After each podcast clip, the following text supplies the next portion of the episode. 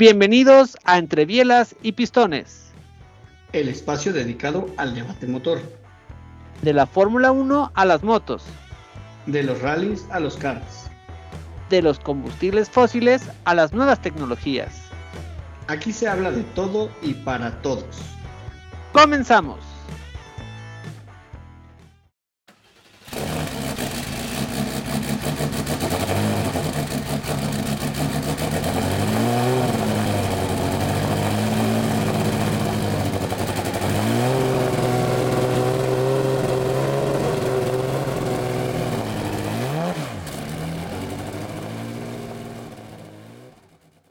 Bienvenidos a un nuevo episodio de Entre Bielas y Pistones. Y eh, para este nuevo episodio les tenemos una sorpresa, pero esta sorpresa va a llegar un poquito después, porque hoy nos toca hablar no solo de la Fórmula 1, sino también hoy vamos a hablar de MotoGP. Entonces, eh, tenemos un gran invitado, ya estuvo en otros episodios con nosotros, pero ahorita que lleguemos a MotoGP, eh, lo presentamos. Y pues, como siempre, está conmigo mi estimado Charlie, ¿cómo estás? Muy bien, mi querido Ro, muchas gracias por aquí. Eh, ya ilusionado con que empiece la temporada de Fórmula 1. Eh, tenemos algunas, como alguna idea de lo que podemos ver, porque ya, ya pudimos apreciar los, los, los autos en pista en las pruebas de, de Barcelona pues más o menos nos pueden dar una idea de lo que vamos a ver durante la temporada, pero de nuevo es, es muy, muy eh, temprano en la, en la temporada como para elegir un favorito, aunque yo ya tengo por ahí el mío. Totalmente. Este, y si te parece, pues arrancamos con, con ese tema, ¿te parece? Con la pre pretemporada, como le llamó la Fórmula 1 de, en, en, Cataluña, en Barcelona, que déjame decirte, Charlie, eso de que iba a ser a puerta cerrada y que no sé qué, no sé tú, pero tuvimos fotos, tiempos, tuvimos todo, como, como antaño, ¿no? Lo único que no tuvimos era la, la, los tiempos oficiales, digamos que por la aplicación de Fórmula 1 TV, pero tuvimos de todo, entonces, pues para mí realmente fue una pretemporada, ¿no? Eh, no, no nos faltó nada, eh, tuvimos tiempos que nos los proporcionó la, la, pista. Eh, yo sé que no publicados o no testeados por la, por la página o por la Fórmula 1, pero al final del tiempo, eh, pues tuvimos los datos, ¿no? Entonces, si te parece, Charlie, la primera pregunta que, que me gustaría hacerte es, ¿qué te, qué te, qué te parecieron estos días en donde ya pudimos ver rodar afortunadamente, los primeros bocetos de, la Fórmula 1 y ya no domis, como lo platicamos en los pit stop. Pues mira, de entrada yo sostengo lo que he dicho en, episodios anteriores incluso en los pit stops, donde digo que yo me decanto por Ferrari para esta temporada. Siento que puede tener una superioridad interesante.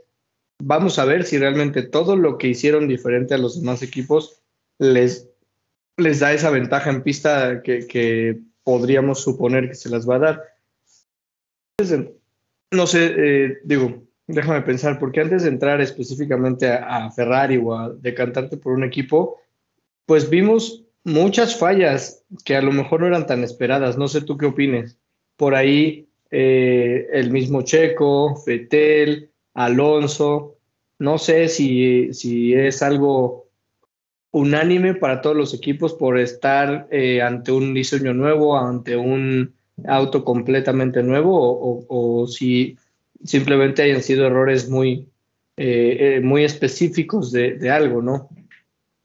Pues te soy sincero, yo tengo otro pensamiento. Yo incluso pensé que iba a ser peor, porque yo recuerdo que cuando estrenaban, por ejemplo, motores turbo, eran, eran eh, pretemporadas de que los coches podían dar 20 vueltas y para, para de contar.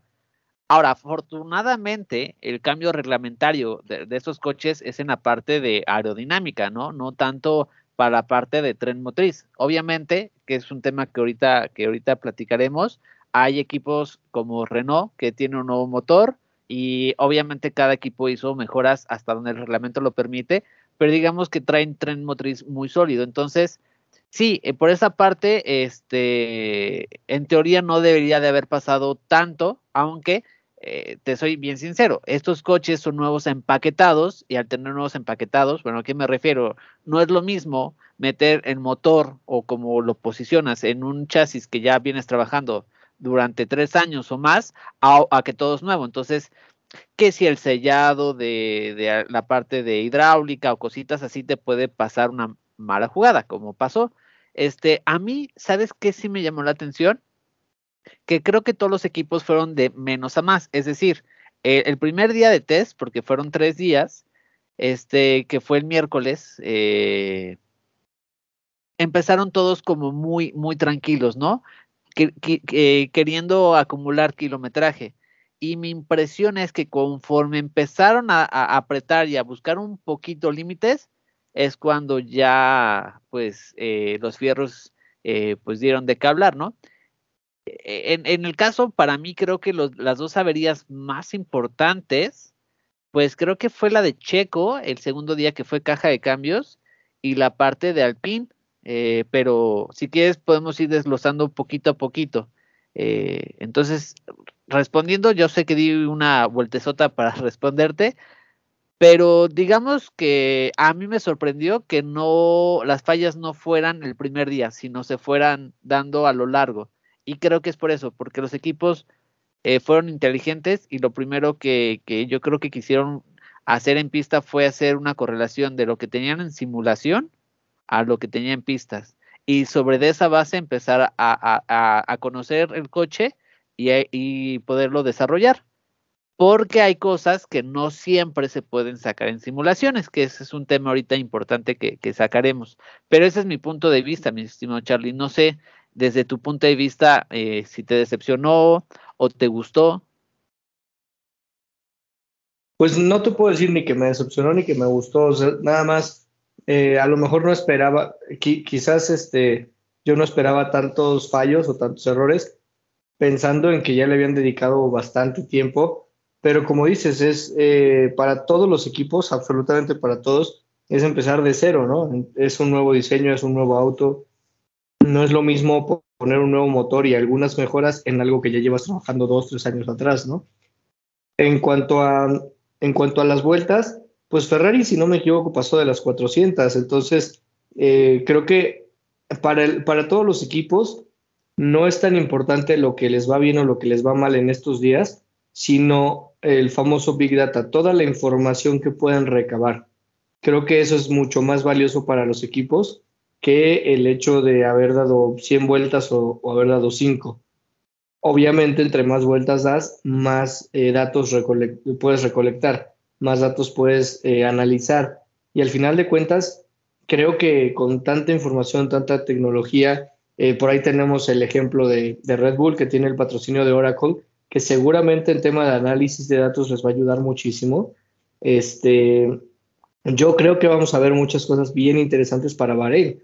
O sea, de lo poco o mucho que vimos en, esta primera etapa que fue Barcelona, yo creo que pueden mejorar eh, dos o el triple, ¿no? dos veces más de lo que traen todos los equipos. Y como bien lo dijiste, fueron de menos a más, ¿no? Entonces, eso puede ser a lo mejor por ir con cierta precaución, el hecho de decir, pues primero quiero ver que no me mate y que, realmente el coche pues tenga con qué sostenerse en pista y después ya lo empiezo a llevar al límite, ¿no? Exactamente. Ahora, te voy a decir una cosa. Este, y esto lo digo a título personal.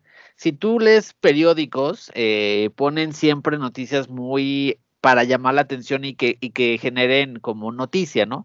Yo les voy a decir una cosa, estamos ante test y esos son los coches, cada, cada, cada equipo tiene cosas que checar, porque cada equipo tuvo distintos problemas durante invierno y durante su fabricación. Habrá equipos que estén muy preocupados por saber si lo que los ingenieros diseñaron y que lo que en la simulación les daban en la fábrica sea, eh, o sea, tenga un match en pista. Si eso, eh, bueno, si dedican los primeros días a hacer eso, pues obviamente no van a buscar tiempos, porque lo que quieren saber es, ok, lo que yo diseñé está funcionando en pista. Entonces, eso es base para dar el paso a los siguientes upgrades, ¿no? Entonces, cada equipo prueba eh, distintas cosas. Este, y, eso es una cosa que a mí me gustaría eh, dejar claro. No se dejen eh, guiar por las grandes noticias. Ojo, lo que siempre he dicho, y eso, eso a lo mejor suena un poco a que lo que estoy diciendo no tiene sentido, lo que sí te da mucho un panorama es cuando los coches nacen bien y los coches nacen mal. Es decir, un coche que desde que lo pones en pista empieza a dar latas y, o sea, como el McLaren Honda, ¿no? Que desde que lo pusieron en pista el motor no funcionaba. Bueno, pues son cosas que ya ves y dices, bueno, ese coche, pues no va. Eh, y porque algo no está haciendo match entre los ingenieros, entre la fábrica y la pista. Eso sí, eh, a mí si me lo permites, una de las cosas que realmente podemos sacar en los test es qué coche eh, llega eh, o nace bien, como le digo, ¿no? Yo tengo ese, término, nace bien a los que nacen con problemas. Eso sí, creo que es la, la conclusión que yo nada más saco de los test. De lo demás, creo que cada equipo vive su mundo. Entonces, yo es lo que diría, Charlie. Pero déjame me paso a un tema. Bueno, no sé si quieres terminar esto antes de pasar a una cosa bien interesante. Pues básicamente recalcar lo que digo cada fin de semana que hay carrera, cuando la gente espera eh, que en las prácticas se vea cómo va a ir el coche.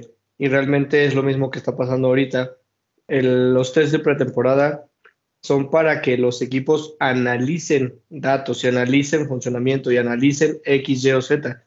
Entonces, al final de cuentas, no sabes qué están analizando. Si bien podemos tener una idea vaga, cada equipo puede estar analizando diferentes cosas y probando diferentes cosas, porque cada equipo, como lo acabas de decir, es un mundo y tiene en mente diferentes estrategias y tiene en mente diferentes preocupaciones y tiene diferente, eh, diferentes prioridades. A lo mejor, digo, todos obviamente buscan ser el, auto más rápido de la pista, pero eh, bueno, de la, de la grilla.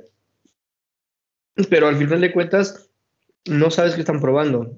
O sea, mucho que que, nos podamos guiar por, los resultados de ahora, no es, no es tan fácil, no es tan creíble, porque necesitamos todo ese background de lo que solo el equipo conoce realmente. Exactamente. Yo, yo ahí lo que te diría es, la, la noticia que yo en pretemporadas presto atención es, un coche se quedó sin rodar un día completo. Ahí sí. ¿Por qué? Porque es un día donde pierden toda la data entonces es un retraso para el desarrollo de los coches. Ahí sí, eso es una noticia, ¿no?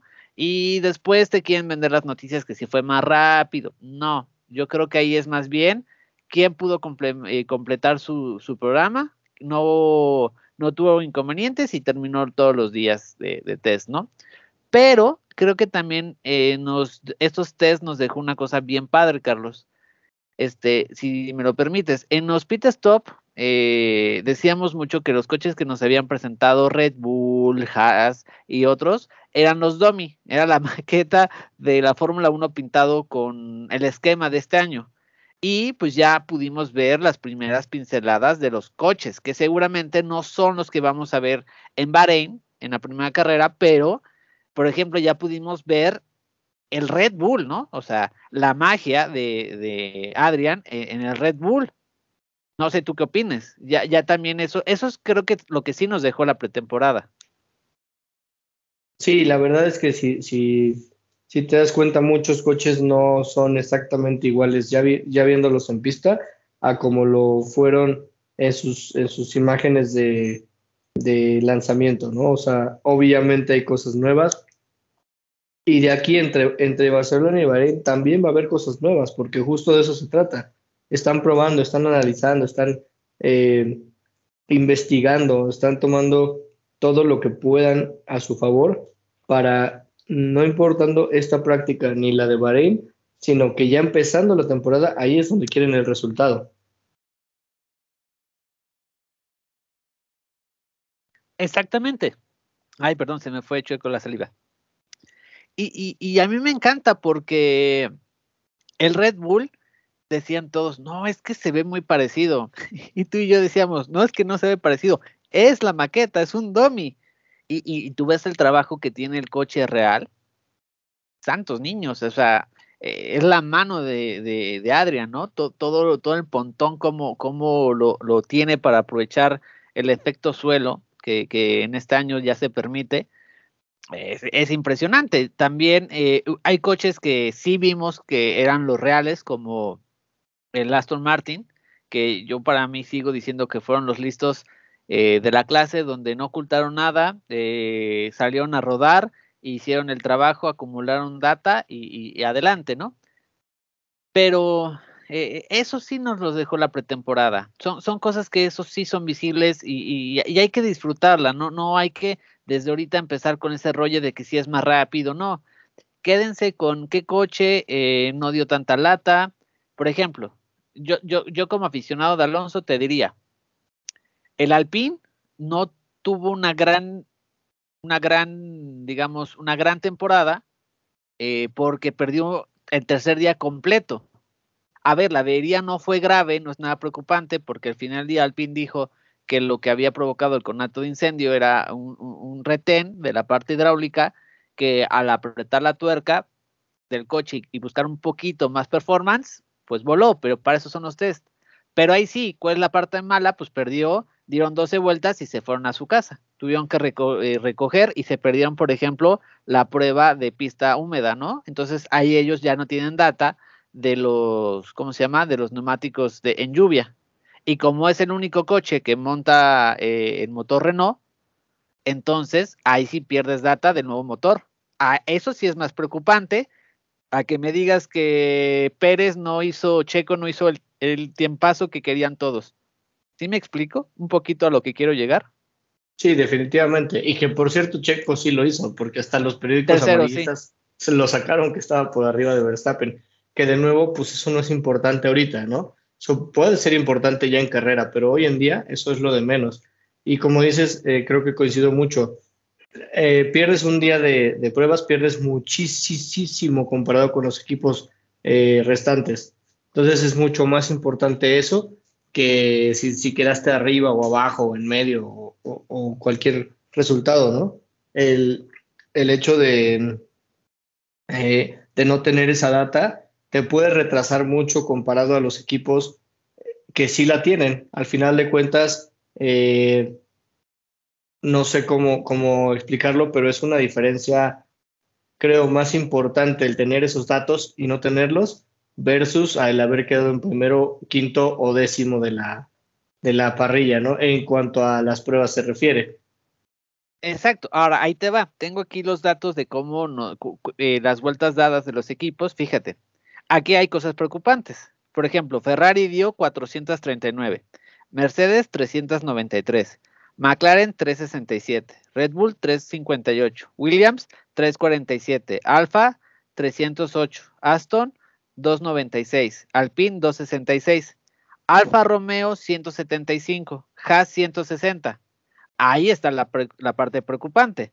Alfa Romeo y Haas, que son equipos que son de, de, la tabla baja, pues es donde más tienen que dar vueltas y son equipos que tuvieron muchísimos problemas. Entonces, pues si ya venías con un retraso eh, del año pasado, que, ok, este año empiezas desde cero porque todo es nuevo, pues ahí sí representa un gran problema porque estás dando 160 vueltas contra un promedio de 350, 360. Entonces, ahí sí, esa es la noticia.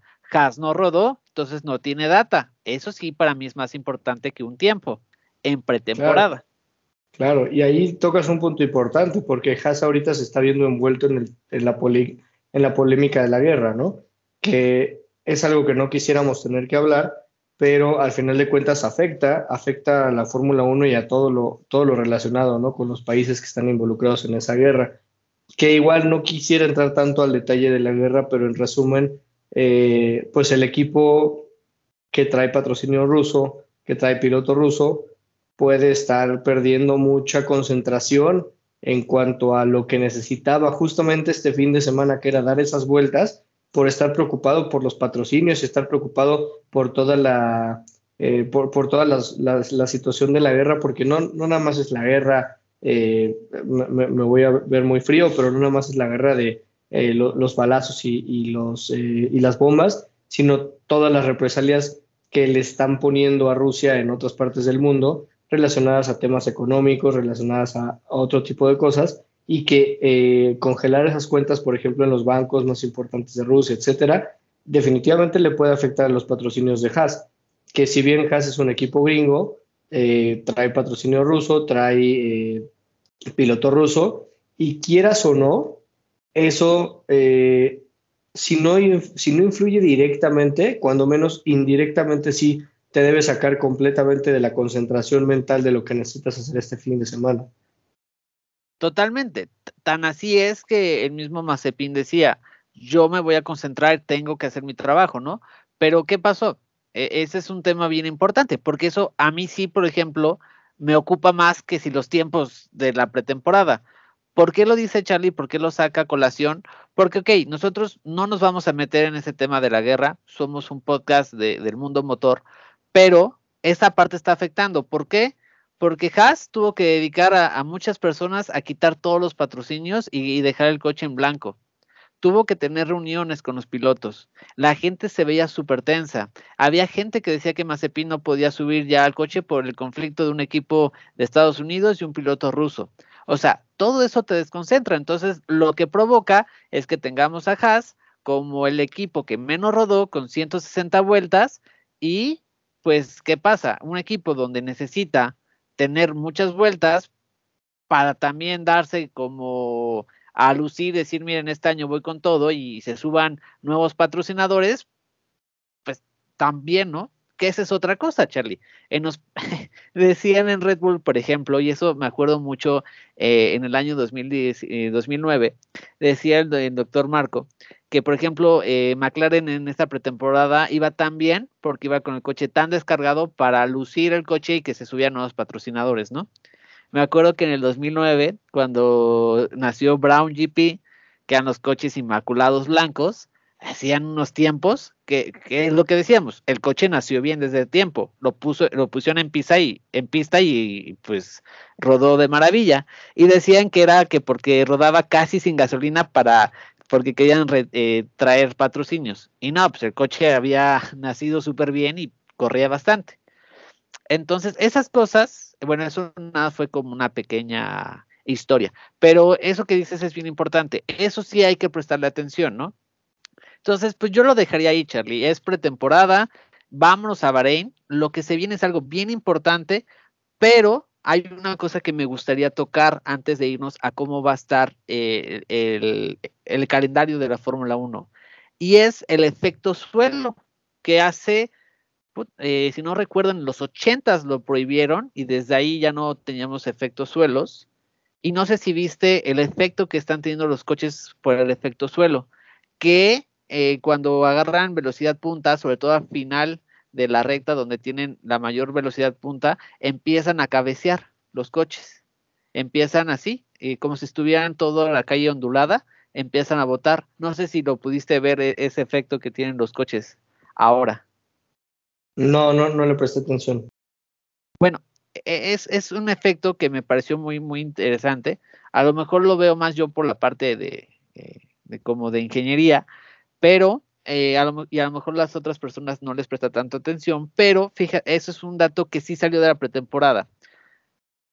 Este, en esta pretemporada o en este año, eh, todo el cambio radical de los coches es buscar el efecto suelo. ¿El efecto suelo qué es? Es tener un efecto Venturi que eh, usas todo el aire para tener más carga, ¿no? Entonces eso te permite pues llegarle más a los coches por detrás, no tener aire sucio y poderlos pasar, ¿no?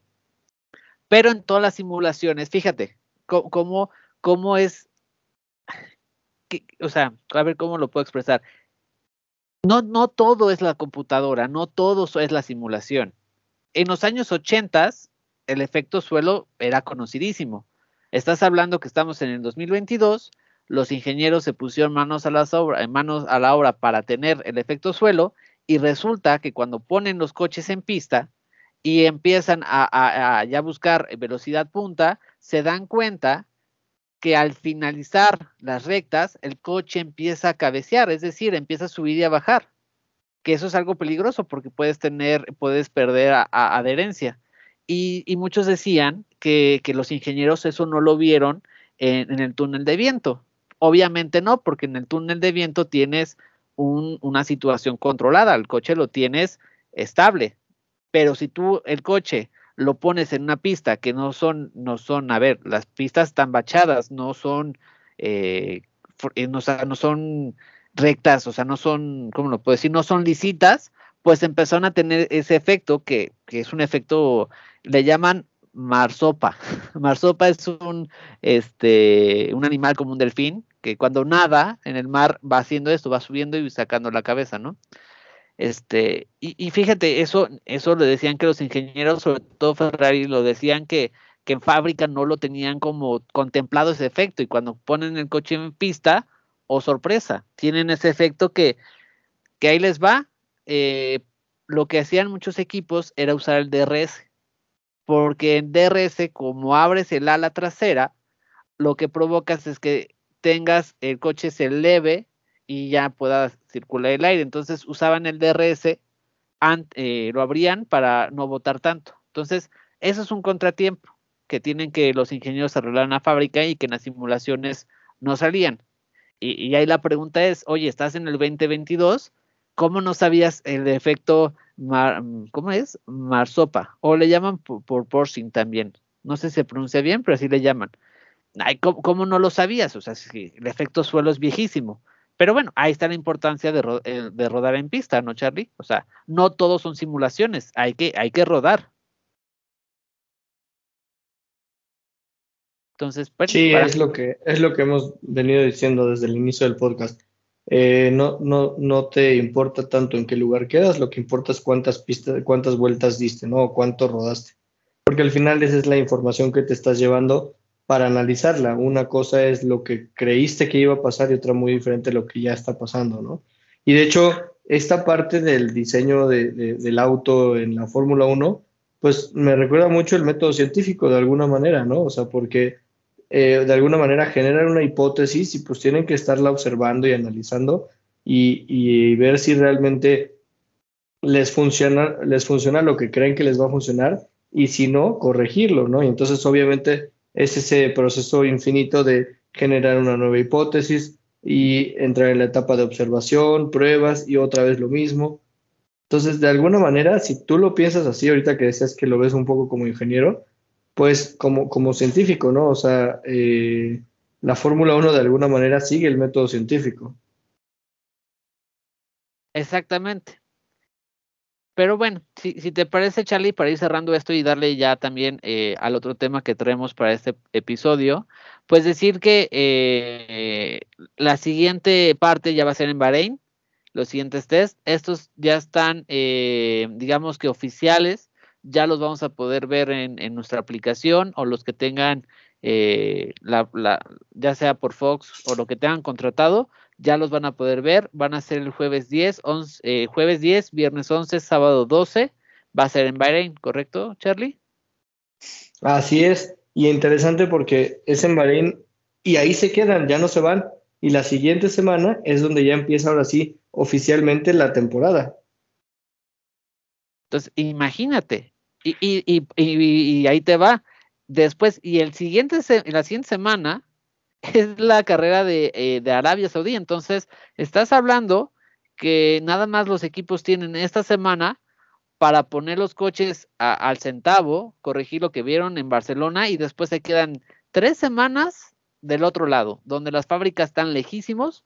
O sea, yo ahí te digo, el, el equipo que le haya dado la clave y que los coches tengan la fiabilidad para terminar los tres grandes premios, pueden sacar la ventaja y ahí te puedo decir, eh, muchas veces eh, pudiste arriesgar y vas a por todas y no acabas ninguno de los tres grandes premios, puedes salir mal parado, porque, insisto, es, no es lo mismo correr en Europa, donde la, la fábrica pues, la tienes más o menos a tiro y puedes corregir, a que te vas casi un mes al otro lado, donde tienes todo lejano. Entonces, yo ahí creo que ahí va a estar la clave, Charlie. El, el equipo más equilibrado y pueda terminar estas tres primeras carreras y hacer todo el programa decente, puede ser el primer golpe de la temporada, en mi opinión.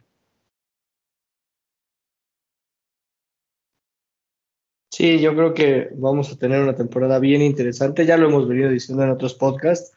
Eh, regreso, ¿no? O sea, todo es nuevo para todos tanto para los equipos, eh, los ingenieros, los diseñadores, el mismo equipo, eh, no sé, hasta, hasta el tema de el piloto, ¿no? Pero, eh, pues yo creo que, si te parece, por ahí tenemos un invitado especial para este podcast y yo creo que vale la pena irlo presentando, ¿no?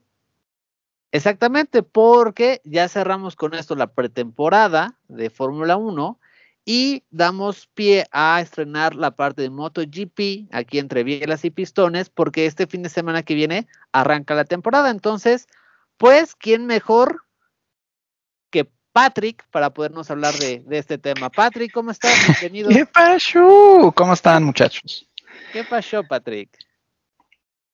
Pues aquí andamos, como dicen, listos para ya ver eh, acción sobre la pista, ¿no?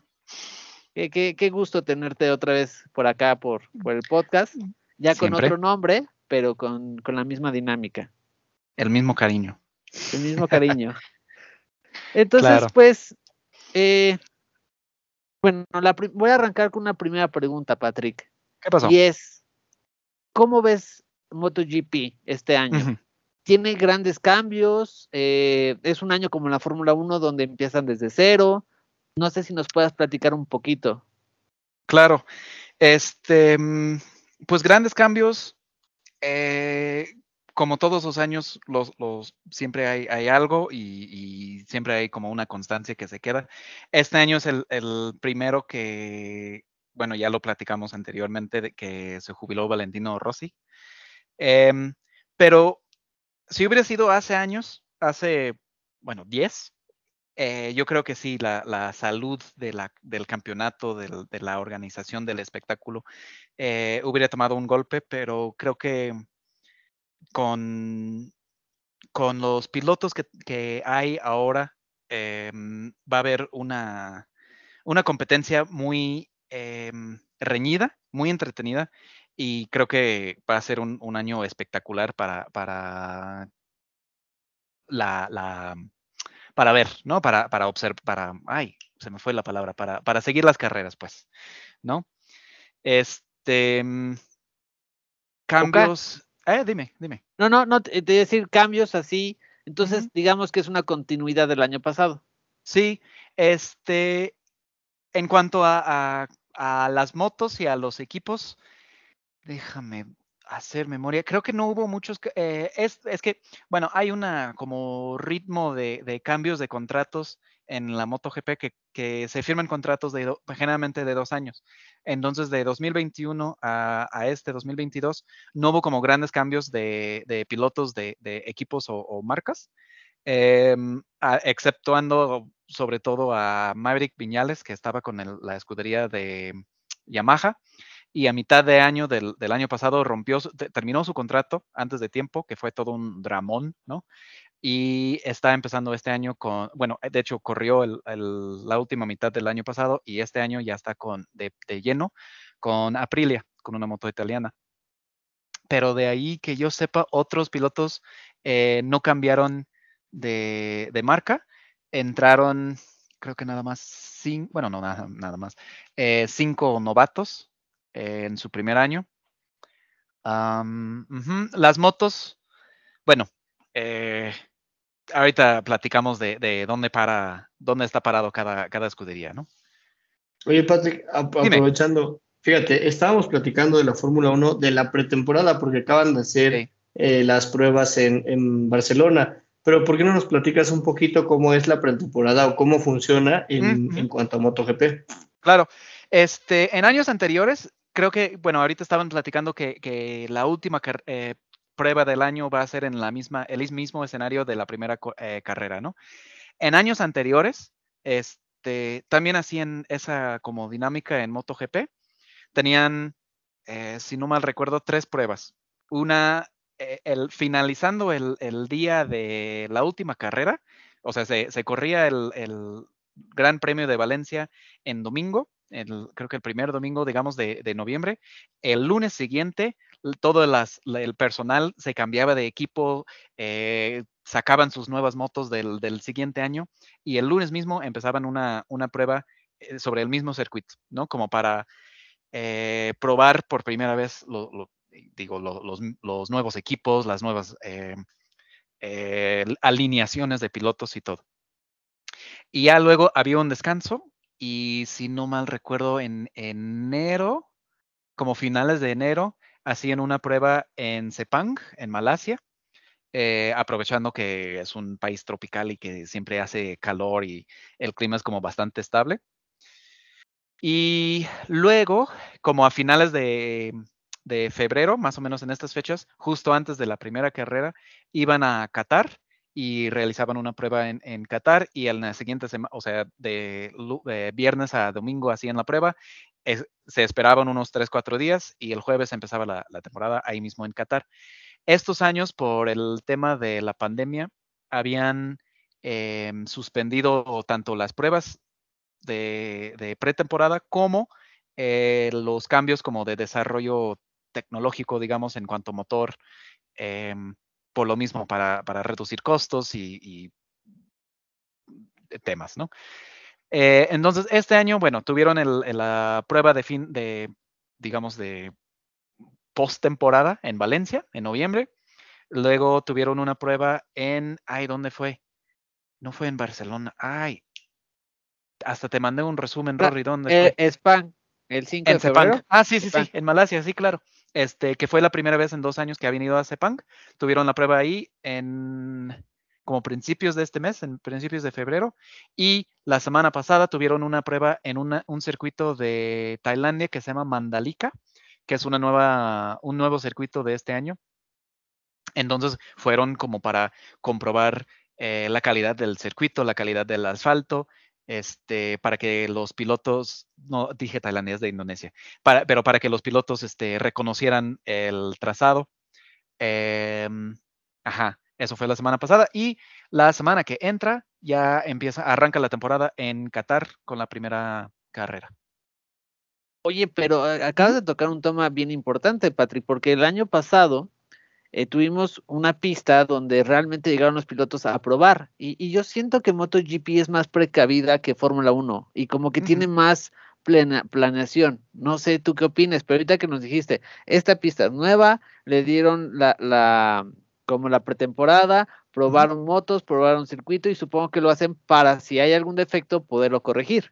Exacto, y, y de hecho hablando de defectos, hubo, este, porque apenas están finalizando la, el, no el, circuito, no el asfalto, pero como lo, la infraestructura alrededor. Entonces, todavía es una zona de construcción. Entonces, el primer día que llegaron, que, creo que efectuaron tres días de, prueba, este, el primer día que llegaron ah, estaba todo enlodado y, empedrado el, el, circuito y tuvieron que obligar a todos los pilotos a realizar, creo que como 20 eh, vueltas para limpiar la línea. De la carrera. Este, y de hecho también descubrieron que por como la, el tipo de piedra que ocuparon para el asfalto y la grava, eh, se estaba despedazando una parte del asfalto entre creo que las últimas carreras, las últimas curvas y las primeras, como en, entonces digamos como la curva, no sé si 17 hasta la curva como 3, incluyendo la recta principal, eh, se estaba desprendiendo del asfalto. Entonces tienen la, ¿qué será? Cuando, ah, déjame checar el calendario, el 20 de marzo vuelven a correr en esta, en, en este circuito, entonces tienen que un mes para volver a pavimentar esa, esa sección. Pero precisamente por eso fueron a, ahí para, para probar el circuito, la infraestructura y, todo. Pues qué, qué padre, la verdad. Ahora, antes de pasar a la siguiente pregunta, yo ahí me acuerdo que me habías platicado que en MotoGP hay una cosa que, me parece bien interesante que la Fórmula 1 no tiene. Y tú alguna vez me contaste que las motos... ¿De bases? Ajá. Que, que, cuando las motos tienen, eh, son muy lentas, les permiten eh, como abrir el desarrollo, ¿no? Para que se ah, emparejen. Eh, sí, desde, uy, tendrá añísimos. Bueno, hubo todo un como lucha política entre la organización como comercial del, del MotoGP y en la Asociación de, Manufacturas. Entonces, bueno, eh, implementaron como una sub, al principio e, era como una subcategoría para que como equipos privados pudiera como meter un chasis de prototipo con un motor de producción. Entonces tú comprabas así tu motor, tu moto no sé, Yamaha, y entonces tú fabricabas tu chasis y podías correr, ¿no? En la MotoGP. Bueno, eso hubo tuvo su, su, desarrollo, pero actualmente la herencia de eso es que si, tú, si una fábrica eh, de motos no ha, creo que, creo que es una ganancia, una, una victoria, digo, este, o como dos o tres podios en una, en una misma temporada, si no han podido lograr eso, eh, tienen concesiones, las llaman, ¿no? Entonces, estas concesiones son que tienen como un día, tienen días ilimitados de prueba eh, con los pilotos principales de la escudería. Entonces, eh, KTM hasta el año pasado y todavía Aprilia este año y, hasta hace poco Suzuki han contado con estas concesiones y entonces se permite que, obviamente se emparejen con las otras fábricas, con, Ducati, con Yamaha, con, con Honda, eh, para pues incrementar la competitividad entre todos las, la variedad de motos. Oye, Patrick, este, la verdad es que yo no soy tan, tan seguidor de, la, de las motos. Me gustan mucho, pero nunca le he dedicado tanto tiempo, ¿no? Y se ve que tú sí estás metidísimo ahí. Eh, digo, tú qué sabes más, para mí es bastante básico el tema y, por ahí identifico que hay dos, tres equipos importantes, ¿no? Que puede ser Yamaha, puede ser Honda, puede ser Ducati, ah, porque son los nombres que yo conozco. Pero tú que eres mucho más eh, apasionado, ¿cómo ves a los equipos? ¿Qué equipos eh, crees que este año van a pegar bien? Eh, ¿cómo, ¿cómo, ves que van, que van llegando? Ah, ok. Bueno, este, hay cuatro, cinco, seis, seis eh, fábricas, seis, seis manufacturas, seis, eh, ¿cómo se llamarían? No? escuderías, creo que las llaman en, en, en Fórmula 1, o sea, como los, ah, Ajá, los equipos, las escuderías. Ah, bueno, equipos hay, equipos habrá 12, ¿no? Pero hay seis. Eh, marcas de motores, ¿no? Motores. ok. Bueno, entonces, este, con, bueno, en la parrilla hay 24 pilotos. Eh, entonces, bueno, el primer, la primera escudería, la primera marca es Ducati. Ducati cuenta con cuatro equipos, entonces con eh, de, dos pilotos, entonces tienen ocho pilotos en total. Hay una jerarquía dentro de los equipos. Tienes el equipo de, fábrica que se llama Ducati, creo que es Lenovo. Luego tienes un equipo como Junior, que en este caso se llama Pramac. Eh, que es el, bueno, el segundo equipo. Luego tienes dos equipos obviamente más chiquitos. Eh, uno es el equipo que, de, que lo lidera Valentino Rossi, que se llama, creo que Mooney. Eh, no me acuerdo de, los patrocinadores, ahí, mea culpa.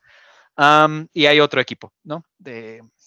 Ah, no, no es Pramac, es antes Sponsorama. No, digo, bueno, en fin. Entonces tienes el equipo principal, el equipo junior y dos equipos chiquitos. Em, Honda es otro, otra eh, fabricante tiene el equipo Repsol, que es el equipo principal, y un equipo que se llama LCR, em, que son las iniciales del dueño del equipo, que sería como su segundo equipo. y en general muchas marcas tienen como esa dinámica de un equipo principal y un equipo junior, excepto obviamente Ducati que tiene muchas motos. Bueno, entonces de ahí seguiría Yamaha, que tiene su, su equipo principal, que es Monster Yamaha, y un equipo segundo que creo que se llama eh, RN, no, With You. Antes, es que antes era mm, Tech 3, pero ellos se convierten. Bueno, en fin, ajá, tiene su equipo junior, ¿no? Tienen dos equipos. Eh, esos, esos, esas tres fábricas, Ducati, Honda y Yamaha, históricamente han sido como las, bueno, no, históricamente, los últimos 10 años han sido como las más fuertes. Este, mm, siempre tienen tanto buenas motos como, como buenos pilotos y siempre están compitiendo. De ahí tienes, eh, y, ahorita entramos como a, los pilotos particulares que, pueden competir, ¿no? De ahí, en un segundo nivel, tienes a, Suzuki, que es otra fábrica que, bueno, tiene una larga historia en MotoGP, pero este equipo tendrá creo que cinco o seis años que regresa eh, ellos nada más tienen un equipo, el, equipo principal, Suzuki X-Star, creo que se llama. De ahí, otro equipo que se llama KTM, que es una marca de Austria, es una marca austriaca de motos. Tienen dos equipos, el, principal y el junior. Y otro nivel eh, más abajo, bueno, históricamente más abajo, eh, es Aprilia, que igual solamente cuenta con, con, un solo equipo, con solamente dos pilotos. Este, ajá, dime, Ro, ¿qué pasó?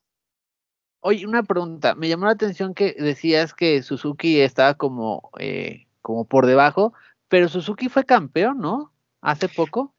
Ah, sí, y bueno, hablando de, constancias y de cambios con, este año, ajá, eh, por, por, hacia ahí iba.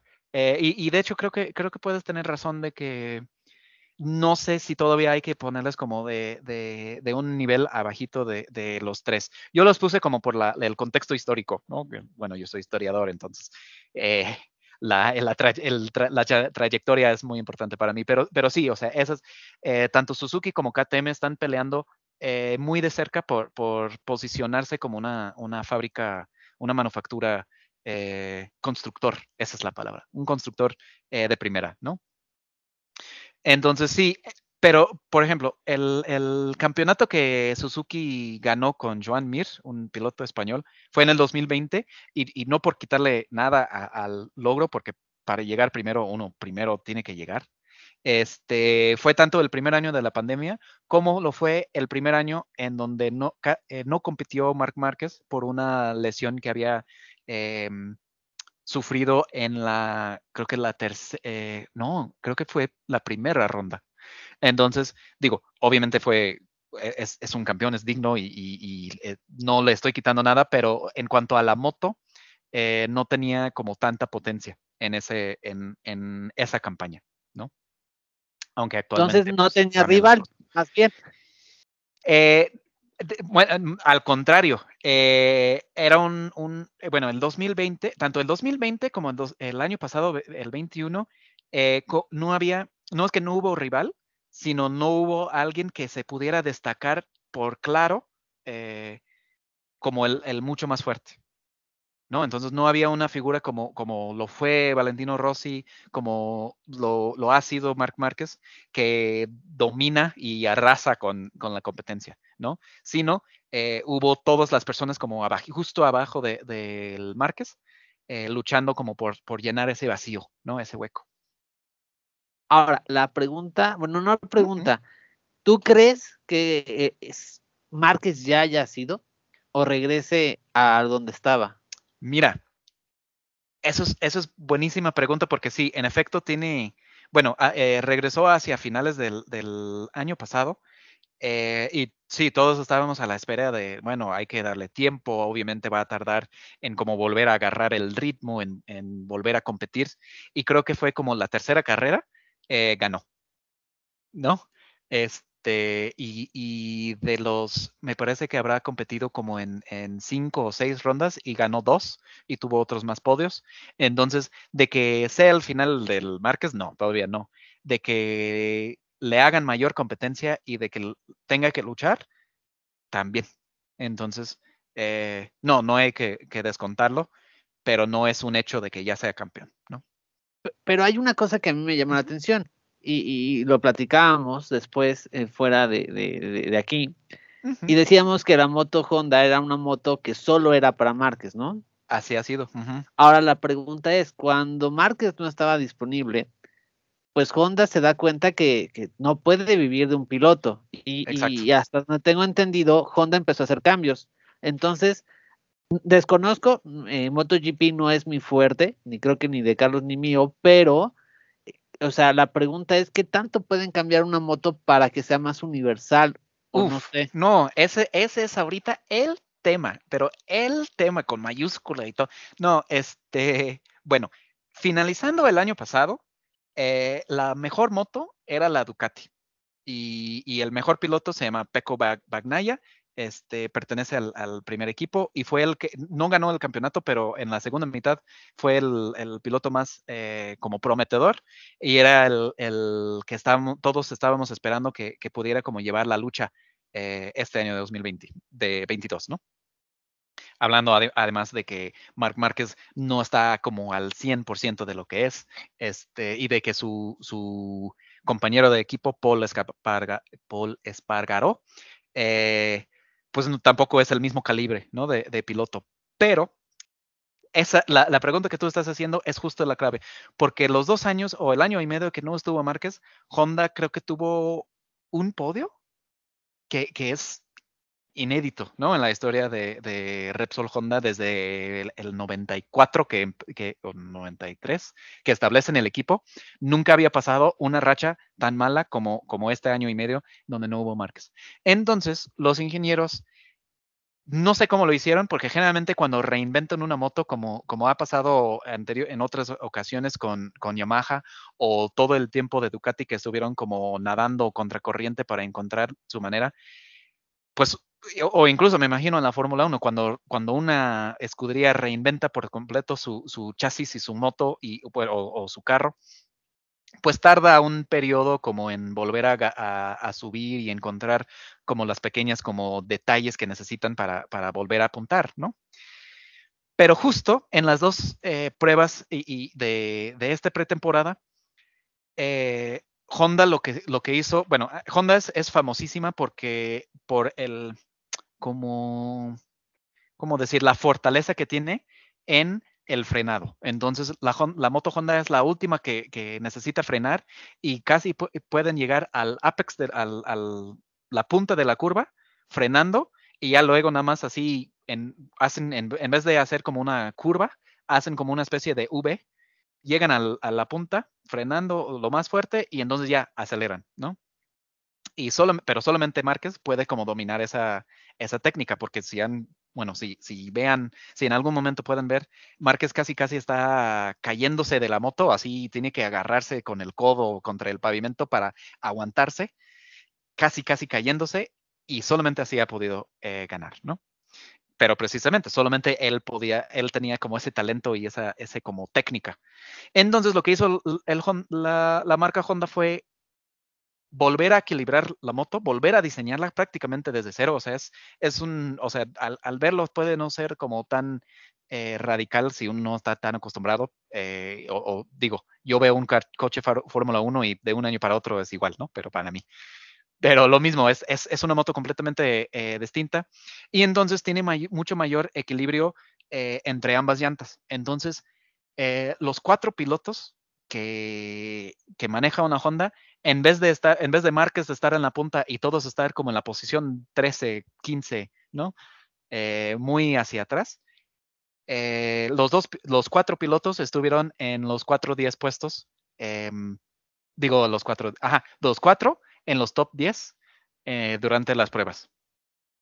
Entonces sí, mero del, del, del, arranque, la Honda pinta muy fuerte y ya tiene mucha mayor competitividad y tiene más pilotos que pueden eh, competir, pues, por, una, por las victorias cada fin de semana. ¿Cuáles pilotos? O sea, ya ahorita justo decías de, los equipos, ¿no? Pero para nosotros que no sabemos mucho, y ahorita solo estabas hablando de Márquez y de Márquez y de Márquez, ah, sí. Pues, Repsol Honda eh, era Márquez, ¿no? Pero, eh, ¿qué otros pilotos hay? ¿Cómo vienen otros pilotos posicionados o qué, qué posibilidades tienen otros pilotos también de, pelear por el campeonato este ah, año? Ah, bueno, sí.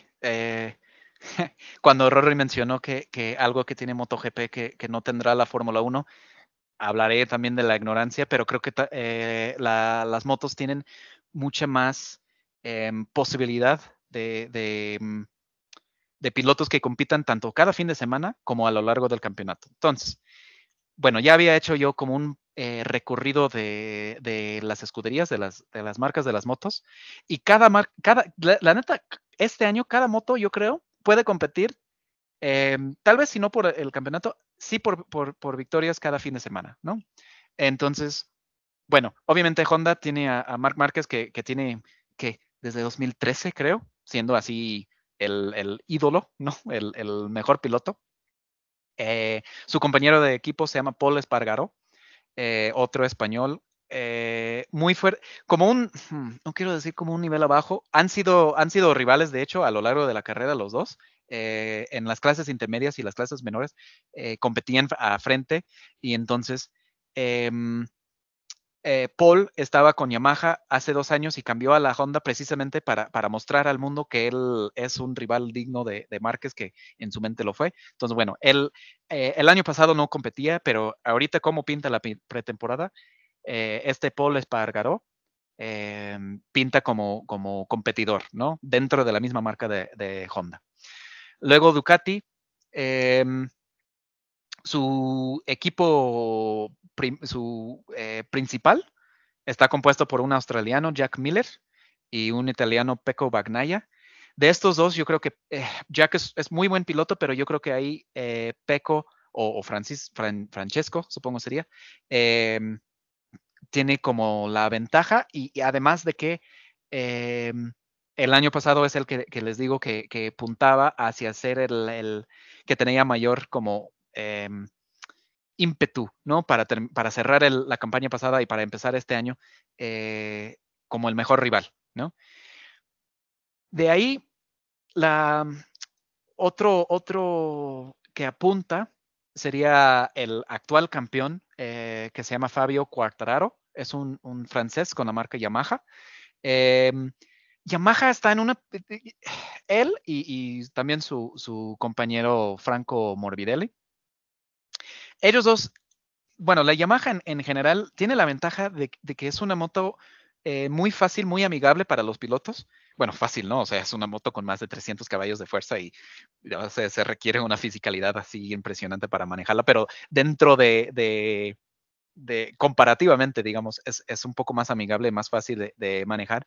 Y pero el problema es que este, a esta pretemporada ha llegado prácticamente la misma moto con la que terminaron la, la temporada pasada, ¿no? Y entonces, o sea, ustedes sabrán que aunque se termine muy bien el año, siempre hay una, un avance con los demás equipos. Entonces, por muy buena que sea la moto, si no le siguen avanzando y no le siguen moviendo, eh, pues eh, este Fabio va a tener un, un año difícil, yo creo, para defender su título. Pero, o sea, pero bueno, o sea, conoce su moto. A fin de cuentas sí le gusta, aunque siempre con las Yamahas exigirán los pilotos eh, mayor potencia, pero justamente ese es lo que le permite como ser la más veloz en las curvas, ¿no? Aunque, aunque no tenga tanta, tanta potencia. Pregunta, Patrick. Ah, sí. Eh, ¿Se quedaron estancados por alguna razón? ¿Por dinero o algo?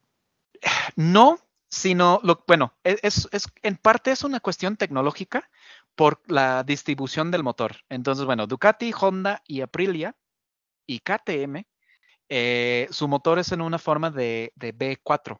Entonces, así como los carros, los, los, B6 o los B8, pero nada más cuatro cilindros, eh, uno que, bueno, ajá, en forma de, como una B acostada, ¿no? O sea, no, no como uno escribe como un V, sino un poquito inclinada hacia enfrente. Eh, y esa distribución permite que la moto sea como más, em, tanto más angosta, porque en vez de ser cuatro alados son dos y dos, son, son pares, pero también eh, por cómo distribuye la, potencia, ahí sí no es, no termino de entender exactamente, pero es como más em, potente. Puede, puede como el pico o, la curva de, potencia, la curva de caballos de fuerza es como más puntiaguda, tiene mayor eh, capacidad de producir potencia, ¿no? Mientras que la Suzuki y la Yamaha tienen como las motos en, general, las motos eh, que uno puede ver en bueno, no sé, si, siempre en la calle, pero una, forma, una Yamaha R1, un, ¿no? Eh, tiene cuatro en línea. Entonces los cuatro cilindros están al lado y están igual inclinadas hacia enfrente. Entonces la moto es más ancha. La, la potencia es más suave, pero hay como un límite. Y por alguna razón, que no, ahí no sé, ¿no? Eh, esas motos, la, Suzuki y la Yamaha, no pueden generar la misma potencia que las otras escuderías. Entonces, Yamaha durante, o sea, décadas desde que implementaron las motos de cuatro tiempos en el 2003, siempre ha sido una de las marcas con, menor potencia, pero, pero mayor maniobrabilidad por, por otros asuntos. O sea, digamos que comprometen una por otra.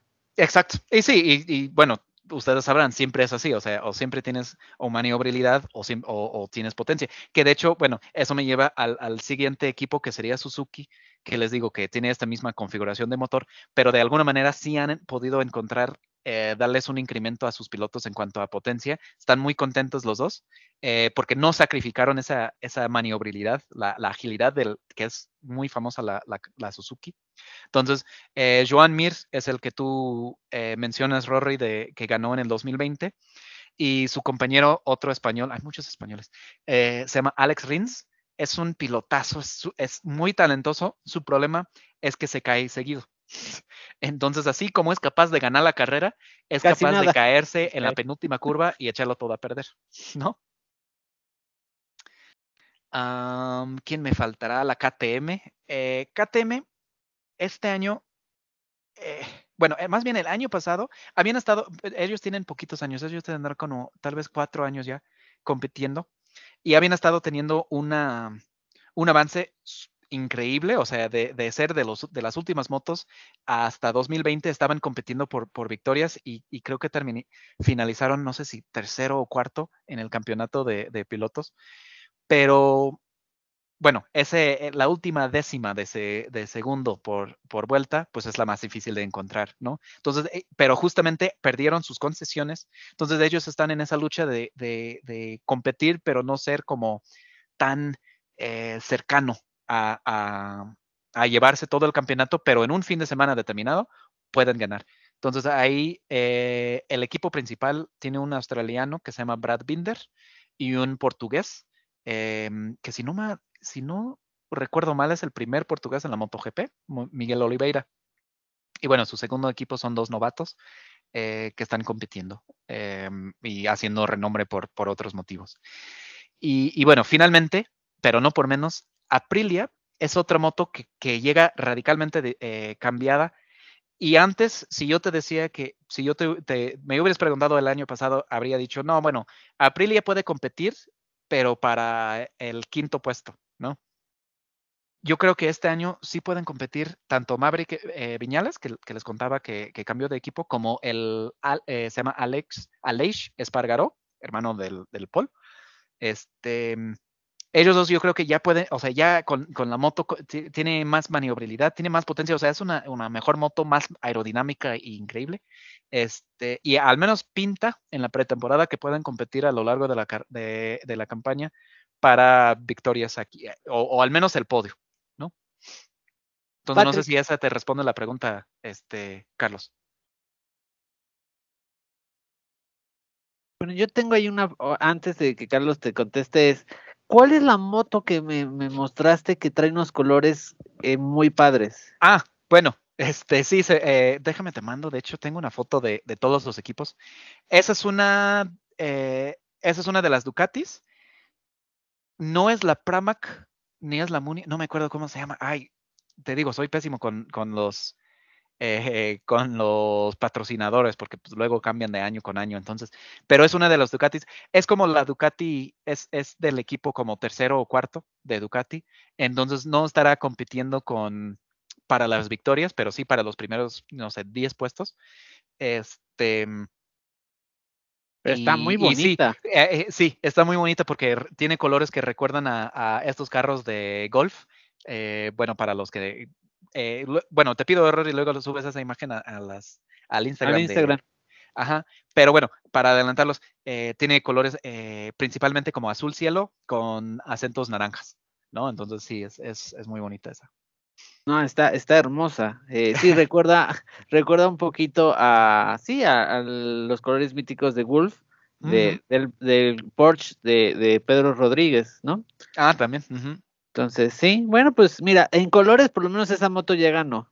Este, pero para ti, ¿cuál es, si te tuviéramos que preguntar, Charlie y yo, es, ¿cuál es tu favorita? Así que digas, esta, aunque no gane.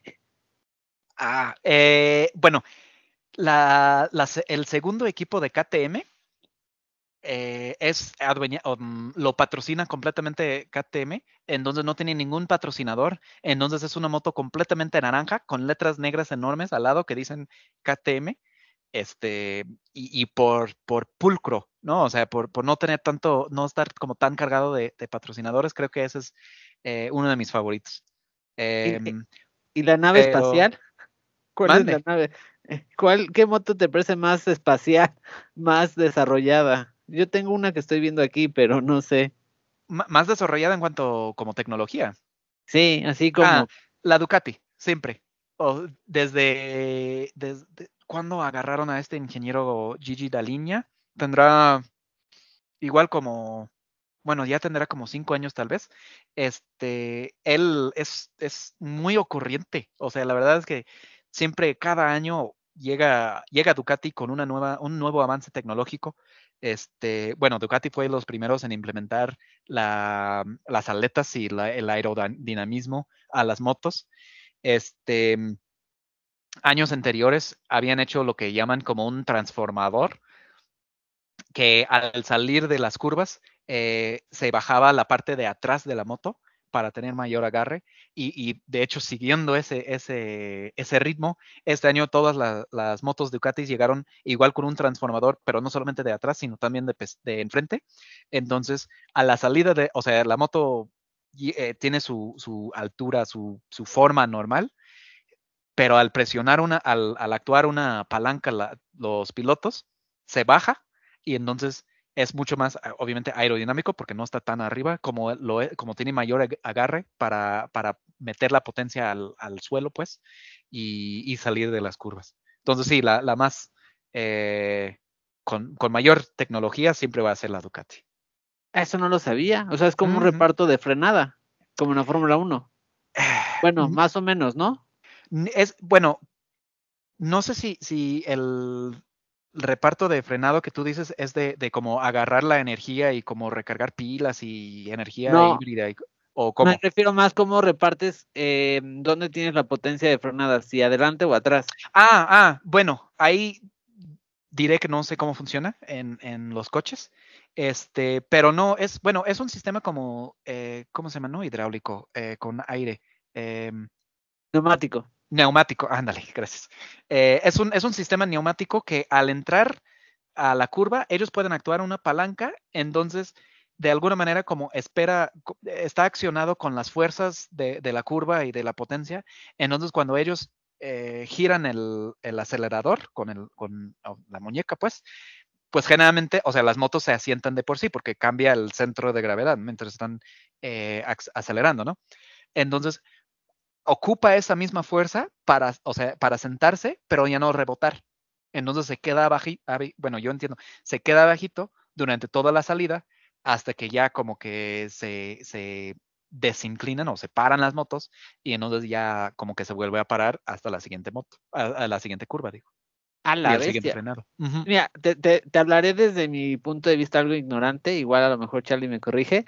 Yo no sabía que las motos tenían tantas cosas. O sea, es, e, es, es, nuevo. O sea, si hubieran visto carreras de 2015, las motos lucían totalmente eh, distintas, porque no tenían las aletas, te digo, no tenían estos transformadores. Este, eh, sí, o sea, eran, eran muy distintas a las, a las motos que son ahora. Ahora, la, la pregunta que yo te haría, y, uh -huh. y si quieres con esto podemos ir cerrando, es, muchas de las cosas que hablamos en, en, el podcast, bueno, tú lo sabes como, como fiel seguidor, es muchas veces las personas dicen que el correr no es eh, deporte. Yo sé que tú has tenido la oportunidad de, de, de, de, de correr motos muy pesadas. Te diría que, ¿cuál es la parte física en, en, en MotoGP? Patrick? No, hombre. No, eh, el correr es sumamente físico, incluso en, la Fórmula 1, o sea, parecen que nada más están sentados, pero las fuerzas de gravedad que los pilotos tienen que aguantar con el cuello y no, no, no, está increíble. Pero aquí no, no voy a decir que es, que es más físico que, que las de Fórmula 1, porque, pero, pero sí cambia. Entonces, eh, las, bueno, mencioné antes, las motos tienen más de 300 caballos de fuerza y pesarán unos como 150 kilos. Entonces, en, en cada curva uno tanto, uno tiene que, que sostenerse con, todo el cuerpo, porque no solamente con los brazos, sino también con eh, las piernas se agarran como del tanque de gasolina. Entonces uno tiene que aguantar los frenados y, como resistirse a, ir de, chipo, ir de frente, como en las salidas tienen que agarrarse, porque, o sea, esa cosa quiere agarrarse como cohete y uno tiene que, agarrarse de por, para salvarse la vida, ¿no? Y no salir hacia atrás. Eh, pero también en todas las curvas, uno tiene, o sea, se tiene que, que maniobrar eh, izquierda, derecha y, y, luego en los chicanes, pues, o sea, un, se tiene que levantar y, y no, es, es, de hecho, eh, no sé si fue el año pasado, empezaron a poner como unos monitores cardíacos a, a algunos pilotos y sí, tienen un ritmo cardíaco de, de 160 durante 45 minutos, tanto por la adrenalina, pero también por el esfuerzo físico que, que, que es todo el, el estar arrojando pues los 150, 200 kilos de, de masa, ¿no? Por todos lados. Ahora, te voy a hacer una pregunta y ya con... No, y ah, de, de hecho, perdón que te interrumpa. Eh, hablando de que sí es, es físico, ahorita que andaban en, en Indonesia, eh, los días posteriores a la prueba, eh, como es un resorte en la playa y todo el, el- el lugar donde está el circuito, pues muchos pilotos se quedaron como de disfrutar de la playa. No, hombre, las fotos que subían a su Instagram, ¡ah, no! Ah, cuerpazo que tienen estos. No, mm, sabroso, bárbaro. Ahora, la, la pregunta que te iba a decir es un poquito hacia allá. Tú que has tenido la oportunidad de, pues, de manejar motos, yo en lo personal es algo que le tengo mucho respeto. Eh, ¿cómo definirías manejar una moto, Patrick? Yo sé que, que has manejado motos importantes. Pero ¿cómo que cómo, cómo la defino? No, Ajá, no o sea, si- es, es como adrenalina, o sea, ¿qué ah, sientes? sí, claro. O sea, sí, porque, porque aparte, digo, a diferencia de, de un coche que como que experimentas el mundo como ah, por fuera del vidrio, o, o bueno, en un convertible, pues, o sea, sí te pega el viento. En una moto estás, o sea, estás ahí, ¿no? No hay ninguna, bueno, sí hay protección porque traes el traje y el, el casco y todo, pero estás, eh, en- no sé si inmerso, o sea, estás así a la intemperie, pues, ¿no? Entonces sí, es, es, eh, es mucha adrenalina, es, es eh, vaya, no, eh, no, no, ni sé cómo describirlo, porque sí, es, es, sí, sí está, sí está padre, te lo recomiendo. No, lo, lo, eh, o sea, lo saco a colación porque no, no somos mucho de, plati- de platicar de motos y yo sé que muchos de los que nos siguen, Frank, te mando ahí un saludo y varios de, de- de- del grupo, eh, de hecho cada fin de semana salen con sus, con sus motos, este, y, y te dicen que, que es una sensación indescriptible, entonces Sí. pues bueno, lo quería traer a colación para que también muchos Ah, sí, sí, a las personas, ¿no? Porque, porque es como, como algo necesario después, ¿no? Dicen que una vez que lo pruebas no lo dejas. Ah, sí, bueno, es la, la adicción a la adrenalina es, es un tema eh, obvio. Este, pero bueno, ahí sí nada más diré, eh, la autopista no es un circuito de carreras. Em, bueno, no sé si, si tú supiste hace, puta, ¿cuánto tendrá? Eh, ¿Tres meses? Sí, lo que Eh, pasó. en, en la carretera entre México DF y Cuernavaca hubo un choque horrendo y murieron no sé cuánto número de, de motociclistas precisamente porque iban a como 280 kilómetros por hora sobre la autopista. Entonces, bueno, yo exhorto a, los que nos escuchen si andan en motos chingón, increíble. Uno, todo el equipo todo el tiempo y dos, nada más recuerden que la carretera está abierto para todo público y no es, no es un circuito, ¿no? Pero sí, de que, de que es increíble y de que la velocidad lo sientes muy distinto que en los coches, sí, también. No, Sí. Y aprovecho, eh, ya si quieres con eso cerramos, Patrick, por si no nos quedamos aquí toda la noche platicando. Eh, sí. Eh, eh, la importancia del casco, ¿no? Hoy, hoy que tratamos motos es no compren un casco eh, en el Walmart, vayas, vayan y compren un buen casco, ¿no? Ah, no sí. nada en contra de los cascos de la Walmart o de cualquier tienda, pero No, incluso yo creo que Walmart puede ser mejor que, que unas piratas que se encontrarán en algunos mercados. Ahí sí desconozco. Sí, hay un, hay una reglamentación internacional, estándares y, y todo. Tiene que traer la etiqueta eh, o, de, o puede, que puede ser del Departamento de Transporte gringo o creo que se llama Snell. No me acuerdo exactamente el, es, es la el- europea, el que es la El- el- europea. ajá, Ajá. es DOT, ¿no? La eh, de Estados Unidos es la DOT. La DOT, ajá. Y Sí. y sí, o sea, bueno, tanto el casco como todo el, el equipo, porque sí, o sea, el, el caerse incluso a 30 kilómetros por hora, pero las raspaduras que uno se echa, entonces incluso, sí, una, una protección o coderas o, o, pues, la chamarra, ya sea de, de piel o sintético, ah, sí, ampliamente recomendado. Pues bueno, pues mira, también dejamos esta parte, eh, ya que tocamos las motos y no vaya a ser que alguien se nos emocione y quiera... Ah, eh, no, no, no, no. Pero, pero sí véanla, este, la temporada arranca eh, este fin de semana, las pruebas, las, las eh, prácticas empiezan desde el viernes eh, en Qatar. Em, ahí sí, no sé qué plataforma, se- sé que obviamente MotoGP tiene su plataforma oficial que uno puede pagar una suma exorbitante para, para tener la suscripción. No sé si los, creo que los pasan en ESPN, em, pero también es muy eh, fácil de encontrar eh, en otros em, sitios con mi amigo el Jack Sparrow. Este.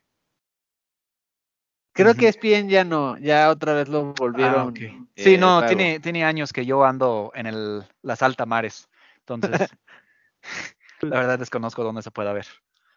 Pues muy bien, Patrick. Eh, Charlie, no sé si quieres algún otro tema con el buen Patrick antes de que nos despidamos. No, la verdad es que ha sido bien interesante todo lo que platicas, Patrick. No, yo, yo no, yo no sabía tantas cosas de las motos y creo que mucha gente no las sabe. Este, te digo, desde chiquito siempre me han, me han gustado, pero nunca me he metido al, al, detalle. Entonces, escucharte platicar es interesantísimo y nos abre mucho los ojos. Ni siquiera sabía, por ejemplo, digo, es obvio, pero a lo mejor no te cruza por la cabeza que, que incluso hay temas de aerodinámica en las motos para la carrera. Entonces, de verdad, ha sido muy, muy padre. Pues, pues sí, los, los invito eh, a ver la carrera. La verdad es que sí, son, son muy buenas. Eh, hay, hay luchas y hay peleas por, por casi cada posición desde el 1 hasta el, el, 24, ¿no? Hay, hay muchos rebases. Las carreras son mucho más cortas, son de 45 minutos, entonces, em, en vez de, no sé, tres horas o cuánto dura una Fórmula 1. Eh, pero sí, es, es, es muy entretenido, lo, se lo recomiendo a, tanto a ustedes dos como a, a todos los que nos escuchan. Yo, yo haré mi, mi, mi labor de verlas este año, buscaré ahí en el alta mar, como dices tú, eh, cómo verlas. Este, y sí, eh, y, pues estás invitado, Patrick, para seguir hablando de motos. Órale, pues. ¿Va? Con gusto. Entonces, pues bueno, si quieren cerramos por el día de hoy el podcast. Eh, ¿Algún saludo, Patrick, antes de irnos? a todos. Gracias. Pues, no, igual, pues saludos y gracias a todos que nos escuchan. Y pues la dejamos hasta acá. Eh, les deseamos eh, una excelente semana, independientemente en el día que nos escuchen, pues que sea un, tiempo de relax. Y pues eh, no se pierdan que esta semana, entre semana, tenemos un, pues se los decimos, ¿no, Charlie? Un, un evento especial, una plática que se armó bien padre, tenemos dinámicas muy padre y va a ser algo que ya vamos a poner en YouTube. Vamos a, existir el canal desde hace dos años casi, casi un año y medio. Lo teníamos algo olvidado, pero esta, esta entrevista, eh, no entrevista, charla, eh, la verdad es que pues vale la pena subir a YouTube. Entonces, pues la estaremos subiendo y estén muy atentos de las redes para que pues vean la dinámica y no se pierdan esta, esta charla que, que tuvimos con, con nuestro estimado ¿Qué decimos el nombre, Carlos, o lo dejamos en suspenso? No, dejémoslo en suspenso, nada más que estén atentos, que estén atentos a la próxima. Perfecto. Pues bueno, muchachos, nos despedimos, saludos, eh, hoy más que nunca paz eh, en, nuestros días y pues hasta la próxima. Un gusto, Patrick, hasta luego. Nos vemos amigos. Chao. Bye bye.